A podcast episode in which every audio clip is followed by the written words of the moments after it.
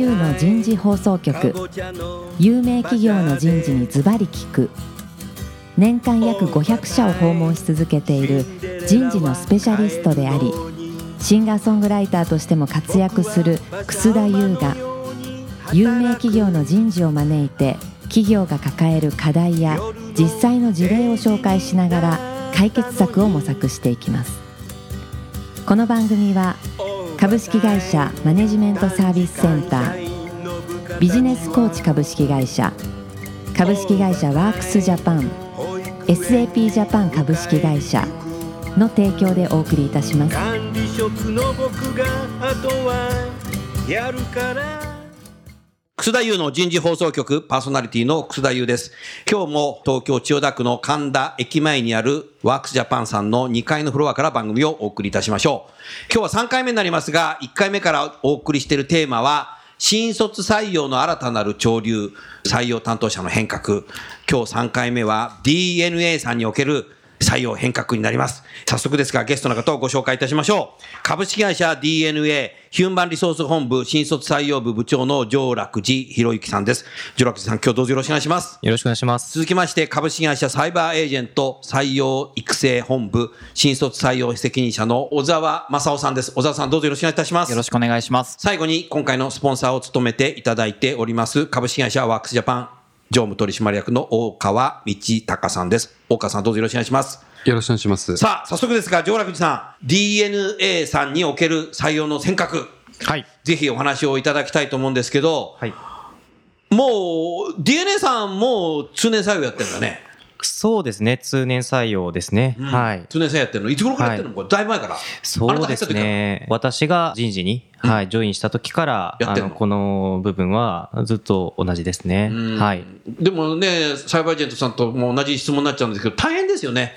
採用担当の方も。そうですね。うんまあ、ただ、あの、まあ、強いて言うならば、あえてなんかその期間を狭めてしまう方が、ある意味ちょっとこう大変なことはあるかなというふうに思ってまして、後ほどもしかしたらいろいろと話があるかもしれないんですけれども、はい。かなりその学生の皆さんにおいてですね、うん。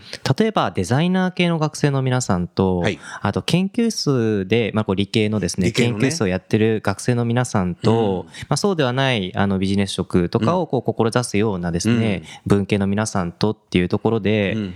だいぶその学生活動におけうん。る注力、まあ学生活動における注力、まあ研究にしたいんだとか、そういう部分がかなり分かれて分かれてる違うよねみんなね。例えばあの美大の学生の皆さんとかだとですね、はいその卒業制作をめちゃめちゃ頑張りたいんだと。なるほど。いうことだと、うん。いわゆる全体的な流れにのっとる方が、うん。学生の皆さんにとってはこう大変なこう負荷になってしまってなるほど。まあ、我々としてはあの当然優秀なうん。皆さんとお会いしたいと思っていますので、はい。そうするこう狭める方がより難しくなってしまうと。なるほど。いうのはありますね。うんなので、あの、基本的にはその学生の皆さんお一人お一人に合わせたタイミングで、はい寄り添ってんうん、受けていただく方がうん、まあ我々としてもですねうん、まあ最終的にはいいのかなとうんいうふうには思いますね。うんはい。ありがとうございます。あの、DNA さんの採用っていうとね、インターンシップがすごく僕ね、インパクトがあるんですけど、もうだいぶ前に僕があのニュースゼロのね、コメンテーターを桐谷美玲さんとやってた時に、ちょうどインターンシップの特集で、DNA さんのインターンシップやってる撮影のね、あれも見ましたけど、今もそういうああいうのやってるの？そうですね、インターンシップは継続して、やってる？毎年やってます。何日ぐらいやはいってるんですか、コースによってコースによって若干異なるんですけれども、まあ長いものだと1ヶ月とか ?1。ヶ月はい。まあ短いものだと3日とか4日とか。3日とか。1日のはないのね？一日は特にはそのサマーインターンという枠組みにおいてはほぼないですね。ないんだね。はい。ん、なるほど。1ヶ月間やるんだ。すごいね。そうですね。本当にこうコースごとに分かれてるんですけれども、うん例えば AI 系のうん。学生の皆さんに対するインターンシップだと、はい。会社の中に入ってきていただいて、うん業務に近いところで社員がですね、社員が。はい、メンターとしてなりながらっていうことで社員も大変だね。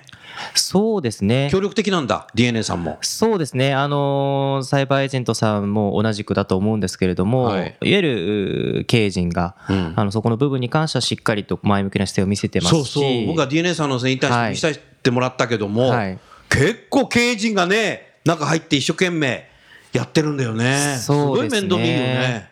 サマーインターンの例えばあのビジネス職向けのはい新規事業立案コースみたいな形そういうコースだと、うんまあ、あの執行役員陣がうんほぼ出てくるという感じの、まあ、そういうようなものにはなってますね。なってるのね。はいなるほどな。採用担当者のあなたとしても結構でも大変だね。通年採用もあり、インターンシップもやり。そうですね。はい。あの、もちろん大変なのは前提としつつ、うんまあ、よりあの、やっぱり、我々にマッチしたうん学生の皆さんと、まあ、会うためには、まあ、必要な部分なのかなというふうに思ってますね。はい。うん、なるほどね。他に何かこう DNA さんとして採用で特徴のあることってどんなことをされてますか？そうですね。先週も少し話に上がったんですけれども、はいはい会長であり、まあ、創業者である、うんまあ、南波が、南波さん。かなり説明会というものをですね、うん今でも本人自ら出てくるの？出てきまして、南波さんはすごく協力的だよね。そうですすごいね。ね。熱心だはいね。そうですね。あのー、ナンバーも言ってますけれども、結構学生の皆さんからですね、なんでこう時間をここに割いてるんですか？みたいな質問をですね、学生の皆さんからナンバーに対して、はい、質問した時にもどん、な答えてるの？あのシンプルに言えば一番大事だからと。採用が一番大事だからっていうふうにあのスタンスを切ってますのこで、れはもう本気で言われると学生もすそうですね。ごいな、この会社のはい。南波さんはって思うね。でそこはあの、まあ、弊社の、まあ、特徴というかうん説明会っていうところにおいては、うんかなり刑事自らうん。力を入れてるというところはあるかもしれないですね。なるほどね。はい。ありがとうございます。お母さん、せっかくですから DNA さんに何かその新卒採用ということで質問ございますか？ワークジャパンとしてお付き合いあるのはほとんど経団連のサインをしている会社がほとんどなんですけども、はい。インターンシップってそうん。の DNA さんにとって選考という位置づけとしてやってらっしゃるのかっていうのと、うん。まあ最近でいくとインターンシップからの内定もしくは入社までの割合っていうのが、うん。そうですね大体15%から20%ぐらいあれば、うん。まあ、つながればいいんじゃないかみたいなうん評価のもとでうん運営されてるんですね。うん。えー実際のところ、その DNA さんとしては、んまあ、そのインターンシップっていうのは、んその選考としてもう居続けているのかっていう点と、まあ、どのぐらいの割合の採用につながってるかっていうことを少しお伺いできればと思います。はいお。願いします。まず、あの、選考としての位置づけっていう意味においてで言うと、うん今はこう切り離しています。あ、切り離してんだ。はいうんで、インターンシップの、まあ、目的というか、うんの一つで言うと、DNA のことをより理解していただくというのがかなり大きな部分としてありまして、じゃあ、あの、今 DNA っていう会社が、どういう会社ですかとか、何をしている会社ですかっていうふうに学生の皆さんに聞くとですね、あの、ベイスターズとかですね。ベイスターズそっち行っちゃうんだはい野球とかですね。ええまあやっぱりこう、はい。やっぱりなかなかこう、新しく始めた事業だったりとか。去年強かったから余計そうなんだろうね。はい。ありがとうございます。やっぱりこう DNA のことを、あの、なかなかやっぱこう知る機会っていうのはいが少ないっていうのが、あの、現状としてございます。うんで、やはりこう昔からずっと長く続いていらっしゃうるん会社だとですね、うん当然こう知名度も、うん。あの、業務の中の理解とかイメージっていうところもですね、かなりしやすい部分はあると思うんですけれども、はい。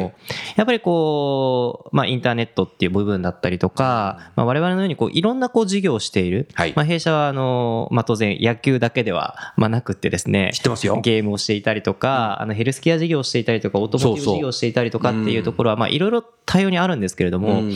やっぱりその中での働き方っていうのが、うん。まあ、分かりづらいがゆえに、うん。なかなかこう伝わってないな伝わってない。というのがあります。うん。でそれはやっぱりこうサマーインターンという期間を通じてですね、はい。DNA の中のことをですね、しっかりと理解をししていただくとうん。いうところがすごく大事なポイントになってきますので、そこはあの位置づけとしては一番大事なところなるほど。ですね。うん。はい。でもやっぱりそれはやっぱ DNA さんに興味があるからインターンシップにエントリーしてくるだろうから結局そういう人たちが結局入社しちゃうんだよね多分。そうですね。当然あの DNA にそこで興味を持っていただく興味持てばね皆さん応募したくなるからが、ね。はい、応募していただくとうん。いうことは我々としてもすごく嬉しいことですし、嬉しい。そうね。うん。そうなってほしいなというふうには当然思ってますけれどもね。なるほどね、はい。うん、なるほど。岡さんよろしいですか、はい、ありがとうございます。小沢さん何か上楽寺さんに質問ありますか？そうですね、いっぱい聞きたいことがあるんですけど、はい。やろう。朝までやろう。いいですか、うん。あのまず まずですねあの多分 DNA さんも裁判も結構カルチャーというか業界的に近しいと思うんですけども。あそうですね。あの南か北かみたいなところだと思うのであの求める人材みたいなのがまず今どういう人なのかっていうところとあとそれが過去の変遷の中で変わってきたのかあんまり変わらないのかっていうとどちらですかっていうのをまず聞きたいんですけども。わかりました。弊社がですね、あの、ホームページがあって、そのホームページの中で、エントリーボタンを押す前にですね、まあ、ナンバーのメッセージをまあ読んでもらう。まあそういうステップがあるんですけれども、そこでですね、一番最初に伝えているのは、まあ、DNA はあなたにとっていい職場じゃないかもしれませんと。おお、そういう、そそう書いてあるんだ。いうメッセージが記載してます。ん。で、えこれはですね、いわゆるつまり我々としての特徴をしっかりと出していかないとですね、万人にとってベストな会社ではないというところを、まあ、いわゆるスタンスとしても見せたいなというふうに思ってますし、ある意味、その中でいい意味でうちの会社を選んでほしいなというふうに思っていますのでまあ、そういう部分であります。で、その、まあ、メッセージの中にも書かれてあるんですけれども、まあ、逃げずにやりきるっていうことと、うん。はい。あとは、あの、思考の独立性という言葉を使っているんですけれども、はい。まず、あの、逃げずにやりきるっていうのは、なんとなくこうイメージが湧くような気はするんですが、まあ、特にですね、まあ、これはもしかしたらどの会社もでも、当然それは必要だよとうん。いうところはあると思うんですけれども、まあ、弊社の DNA もそうですし、サイバーエージェントさんもそうなんですけれども、まあ、新しい新規事業とかですね、やろうとするときに、当然多くは成功しないことが多いですと。そう。だよね。で、。その時に、でも、やっぱりそう、なんとかして成功に導こうとかですね、諦めずにやり抜いていくというところが、非常に大事なポイントだというふうに思ってますので、あの、その部分に関してはしっかりとお伝えしているということですと。あとは、あの、思考の独立性っていうのは少し特徴的な言葉かもしれないんですけれども、思考が隷属してないということです。つまり、例えば、大きな会議室で、なんかちょっとこう、偉い役職の方の顔色を見ながらですね、はい。その人の思考に隷属してしまうことがない、まあ、そういう人です。なるほど。つまりこう何かプロジェクトを成功させるために自分の頭で考えて、あのそれが例えばうちの会社だと会長の難波だろうが、社長の森安だろうがですね、その社長が言ってるからとか、うんあの難波が言ってるからとか、うんそういう話ではなくって、うん自分としてはこう思うんだけれどもとなるほど。いうところにですねしっかりとこうスタンスを持てるうん。あの人材を我々は求めて自いると。分の意見をきちっと言える人だね。はい、いう感じですね。なるほど。で、小沢さんがさっきお話しされてかた。結構フラットだね、でもそれ。うんああ、そうですね。はい。フラットは本当にフラットですし、逆にフラットじゃないとですね、多分、勝っていけない業界だもだと思いますね。はい。なるほど。で、昔から比べて、まあ、変わってるか変わってないかでいうと、あの、実は変わってないと思うんですけれども、はい。まあ、その言語化はですね、多分、毎年毎年、もっとより良いこういう言葉の方がいいんじゃないかとかですね、なるほど。ところはあるので、まあ、表面上は少しこう表に出たり出なかったりとかっていうとあるんですけれども、はい。昔からその本質的な部分に関しては、あまり変わってないのかなとうん。いう気がしますね。はい。なるほどね。小沢さん、他にもありますか？あいいんですか？いいですよ、どんどん。はいありがとうございます。まあ、さっきインターンのお話もあったと思うんですけれども、結構そのインターンも何をもってインターンかみたいなところがいろいろ各社さんによって違うと思うんですけども、まあ、サイバーエージェントの場合ですと、やはり長期のインターンでしっかりその会社の透明度を上げるっていう意味で、うん。まあ、しっかり働いてもらって、いいところもリアルなところも知ってもらった上で、それでも入社したいっていう、一緒に働きたいと採用するっていうのを大事にしてるんですけど、うん。ちょっと今個人的に悩んでるのが、ワンデージョブとかワンデーインターンって多いじゃないですか。そうだね。あれについて、その、上楽さんがどうお考えか。それは聞きたいっていね。うのをおもう伺いしたい経団連が従来は5日っつってたのが、もう1日とボケって言い出しちゃってから、日本中なんかワンデーインターンシップ。そうですね。結構難しいなと思っていて。ねジョラクさんどうそれ？普通にこう学生の皆さん側の観点として、はいインターンシップっていうもののバリエーションがすごいこう幅広くなってきていると。そうね。まあ、一日もインターンシップっていう会社もあれば、うんそうじゃない会社もありますと、うん実際の業務みたいなことをする会社もあれば、そうじゃない会社もありますそとうね。いうところがあるので、どちらかというと、まあ DNA としてはというかですね、うんあまりこう学生の皆さんに誤解がまあ集まりやすいような言葉になりつつあるなというふうに思っているので、はい。まあできるだけちょっとこう切り分けてうん。お話をするように、まあちょっと我々も心がけていかないといけないなというふうに思ってます。例えば実際に業務をやるっていうことであれば、うんまあアルバイトという言い方をですね、うん。あえて言った方がいいのかなと。おおなるほどね。うんなるほど、長期やればいいね。こう実際の業務をやってもらうという話であれば、うん。アルバイトとそれでしっかりと対価をですねお支払いする場合は、そういう方が学生の皆さんにとっていいのかなとかですね、うん。一日だとやっぱりまあ本当にこうできることっていうのがまあ限られている中で言うならば、うん。そのジョブみたいな言い方をした方がいいのかな。インターンシップという言葉を使わない方がいいのかなとかですね、まあっていうところはちょっとこう使い分けていかないといけないと。学生の皆さんだったりとかインターンシップがよりかなり幅広くなったがゆえのうん。市場の変化に対応した言葉を使っていかないといけないなっていう気がしますね。うん。うん。今の小沢さん意見ありますか？いやもう本当に難しいなっていううん。難しいな。一つなんですけど、うん。逆にそのサイバーエージェントでは長期で働いてもらうことをジョブって言ってるあーなるほど。んですよ、ね。長期で働いてることをジョブなんでうん一日じゃなくてね。そうなんですよね。なん。で今日初めて、あの、ディネンさんで、ジョブが、まあ、ワンデーとかのことっておっしゃってたので、多分学生さん混乱してる なっていうのが。渋谷の山手線のこっち側とあっち側で。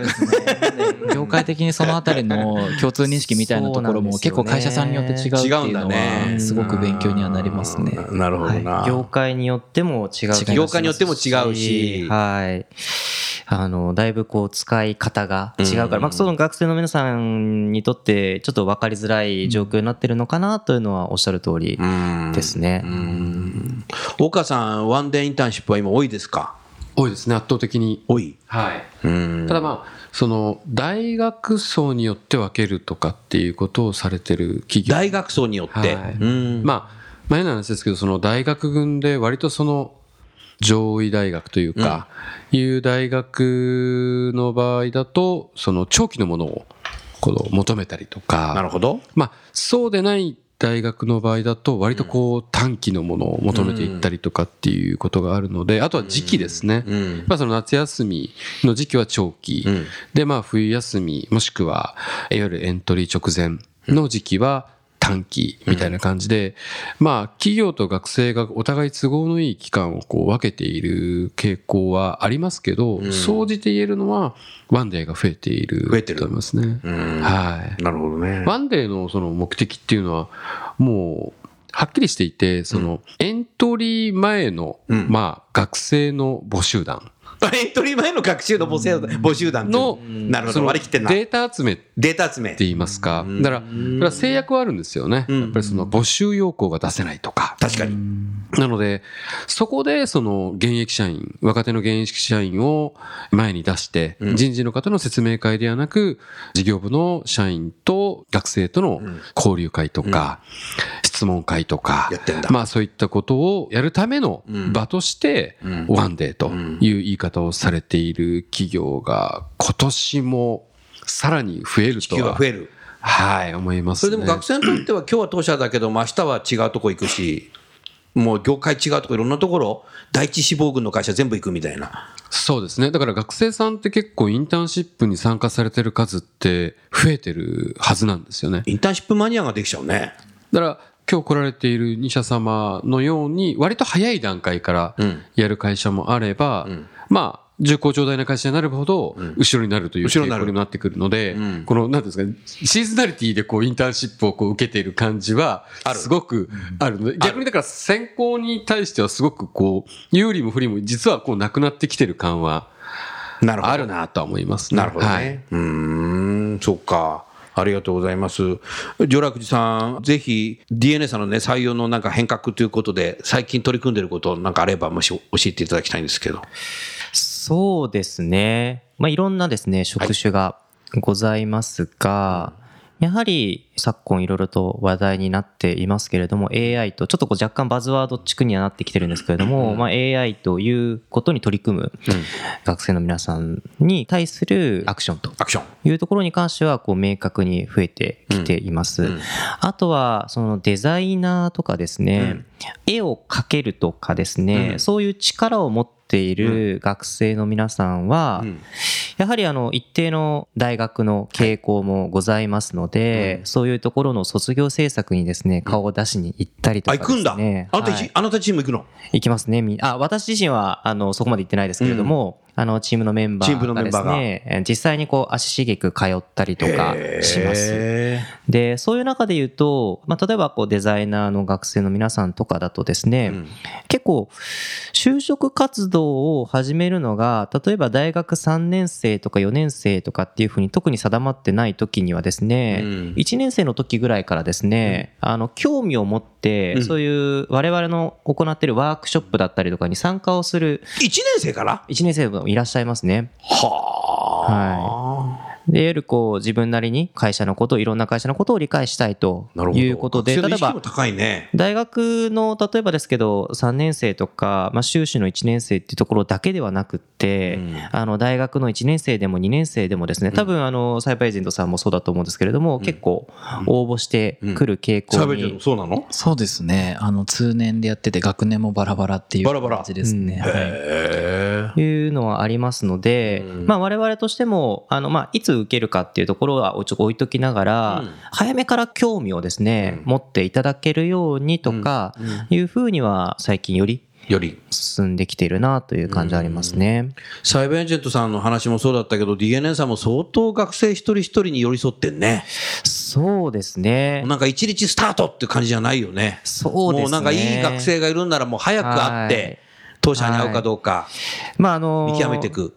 まあ見極めに関しては完全にこう先行を受けていただくことになるんですけど、ただ、どんな学生がいるんんだろうみたいな。そうですね、DNA っていうことを、まあ、理解していただいたとか知っていただく機会はですね、できるだけ多く伝えていかないと、逆と、当然、あの、いろんな魅力的な会社がありますので、その中で選んでいただけるように、うん。まあ、なるためにはっていうのはですね、うん。結構、まあ、必要なことなのかなと。そういうね、採用担当の方があの美大に行ってね、ええ。そういう成果物見に行ったりとか、はい。もう1年生と会ってみたりっていうことは、うんあなたたち自身がはい大学にインターンシップ行ってるようなもんだね、これ。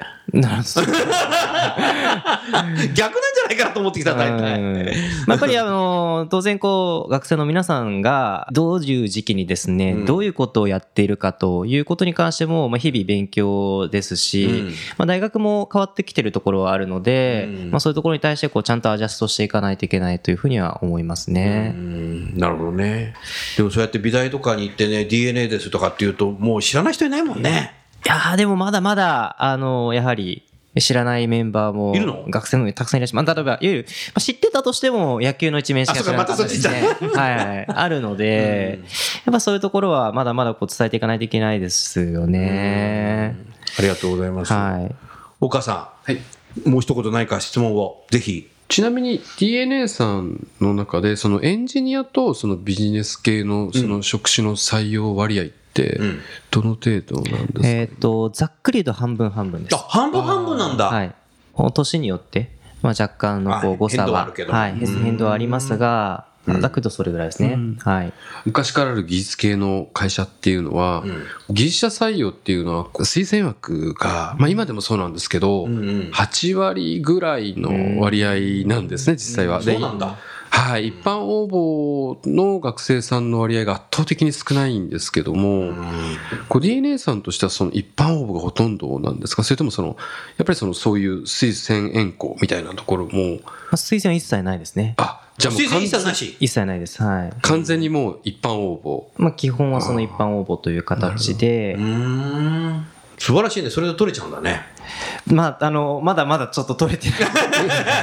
課題はありつつ。あのはい。あの、もっとたくさんの人にっていうのはありますが、はい。うーん。それはそうですね。推薦をやらないっていうなんか理由もあるんですか？うん、多分ここはもしかしたらちょっと私も勉強不足なところあるんですけれども、い昔のあの重厚長大な会社であれば、その例えば私自身実は化学のあんた化学やってた研究をしてたんですけれども、いわゆる化学的なスキルをですね、うん。求める場合に非常にこう研究室っていうのとかがすごくターゲティングしやすかったそうですね。そういう流れがあるのかなというふうに思います。ただ、インターネットという、例えば、あの、ものだったりとか、そういうインターネット業界っていうところで言うと、じゃあ、あの、特定の研究室とかっていうところに対しての偏りっていうのが、うんそこまで多分生まれてまだない歴史でもあるので、なるほど。まあ、そこに対する枠をというよりはですね、一般的な方に、まあ、なんか結果として寄ってしまってるのかなというか、なるほどいうふうに思いますね。なるほどね。はい。うん。小沢さんとこも一緒？そうですね。一般応募のみ。あ、一般応募のみ。はい。推薦はやってないですね。うーんまあでも、上楽寺さんの話聞いてるとな、そうなんだろうなというふうに思いましたね。うーん、なるほどね。小沢さん、最後に質問、お願いします。これは私も考えなきゃいけないことだと思うんですけど、はい。10年後のこの IT 業界の採用というか、がどうなってるかなっていうのを、なるほどに。ついて、2029年。はい。なるほど。我々がちょっとやってるかどうかわからないですけど、10年後もやろうか、番組ここで。あれから10同窓年。会みたいな感じで、どうですか、上楽さん？ね上楽寺さん。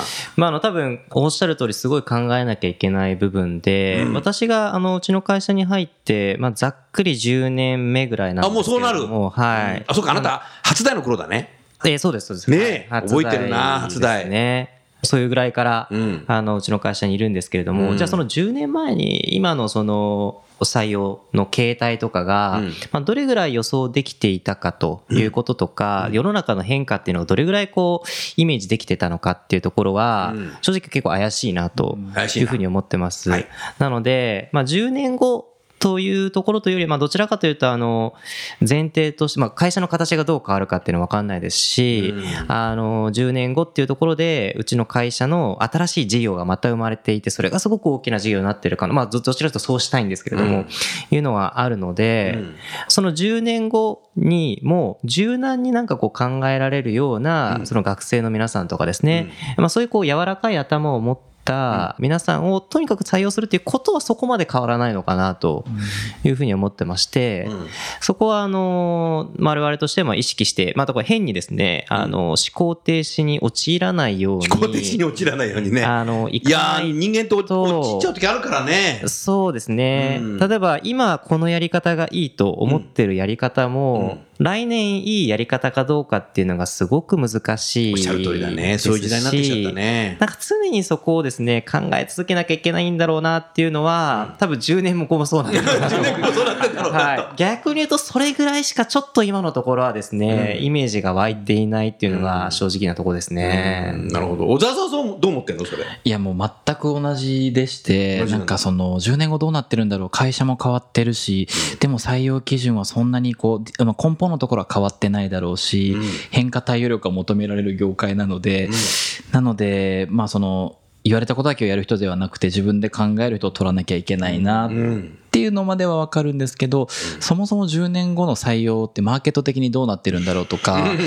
あとはまあ、やはり仕組みとして、ジョラクさんもおっしゃってましたけども、毎年同じことをやってても多分思考停止になってしまうので、基本的に今年やったものは来年は去年の分は最低のレベルの案として、まあ、代替案として持っておくぐらいでやっていかないと勝てない業界なので、なるほど。まあそうなると、もっと業界同士でこうタッグを組んで、なんか採用のエコシステムみたいなものがうまく作れるといいなっていうのはなんとなくぼんやりは思ってるんですけど、これを機にぜひ。はい。そうですね。ねえ。うん。10年後、大川さんどうですか？はい。え、うちの会社ですか？うちの会社もそうだけど。うん。そうですね。まあ、ワークスジャパンというのは、その、物を持たない、確かに。ええ。っていうことをコンセプトに会社をやってますので、まあ、今ある、こう、いろんな、こう、特に IT サービスほど、まあ、そのスピード感はないですけど、100年あっても企業の採用課題っていうのは、まあ、あるだろうな、ということなので、まあ、10年後ももちろん変わってると思いますけど、ん。まあ、持たずに、やっぱり会社として、まあ、ワークシャパンとしてはその課題解決っていうことを一つの事情コンセプトにしているので、まあ残ってると願ってます。はい。はい、ありがとうございました。ちょうど時間になりましたので、今日はこのぐらいにしたいと思います。えー来週は、えー採用担当者自らのですね、働き方の改革についてですね、みんなで議論していきたいなという、そんなふうに思います。最後にゲストの方をご紹介して終わりたいと思います。DNA のジョラクさん、サイバーエージェントの小沢さん、えーワークスジャパンの岡さん、今日もどうもありがとうございました。ありがとうございました。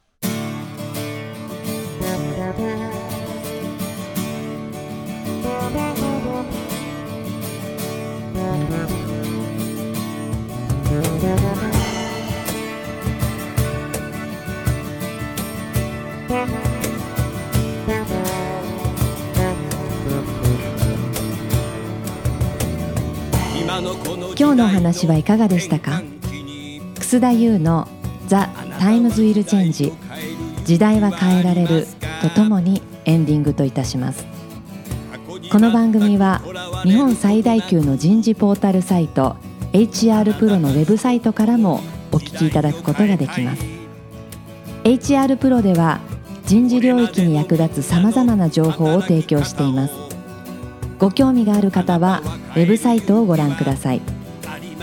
この番組は企業の人材戦略人材育成のプロフェッショナルカンパニー株式会社マネジメントサービスセンター人と組織の生産性を高めるビジネスコーチ株式会社企業の人材採用支援キャリア支援を通じて人と企業の持続的な成長と価値創造に貢献する株式会社ワークスジャパン。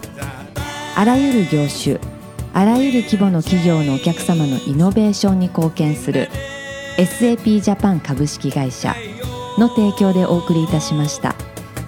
それでは来週もお楽しみに。